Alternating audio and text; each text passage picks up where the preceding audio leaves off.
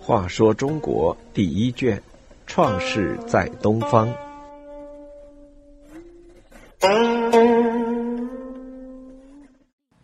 七十三，名山献美女。攻灭了有名氏，夏桀掠夺到大量的财物、美女，财物供他挥霍，美女供他玩乐。但是，一个贪婪的帝王，欲望岂有满足的时候？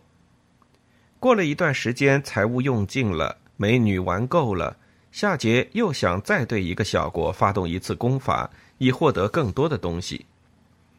于是，他命令一个叫扁的武将。带领一支军队去攻伐名山，自己随军队在后督战。名山也是有名附近一个小国，土地狭小，人口不多，无力抵抗夏朝的进攻。这个小国之君听说夏桀特别喜爱女色，过去有失之君献了美女莫喜，因而国家得以保全，人民免遭祸殃。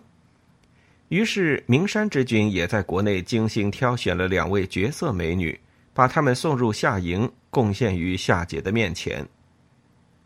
这两个美女，一个名叫婉，一个名叫颜，两个名字的意思都是一种美玉。夏桀仔细端详，见这两名美女确实生得如花似玉，比莫喜还要可爱。同时，名山还送来了许多贵重财物。夏桀大喜过望，不费一兵一卒，竟得到如此满意的收获，立刻下令退兵。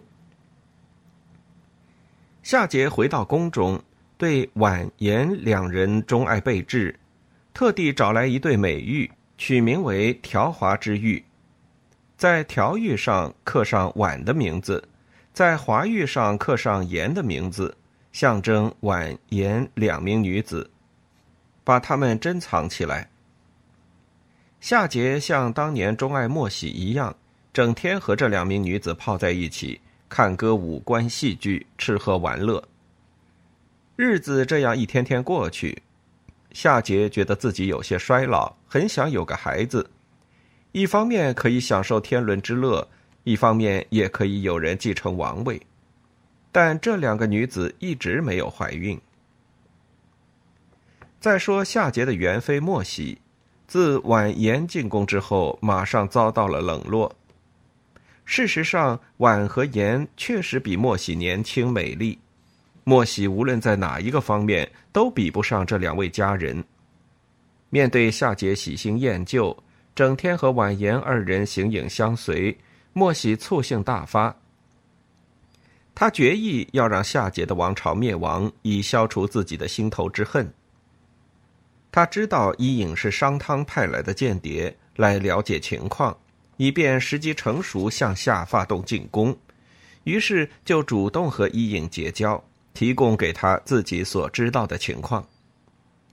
伊尹得到莫喜的帮助，情况了解得更加细致深入，对商汤攻夏创造了极为有利的条件。夏桀攻名山，得到美女婉和颜。冷落了元妃莫喜，莫喜因为妒忌而与伊尹勾结，当了商汤的间谍。夏桀的胡作非为，使夏王朝内部更加分崩离析。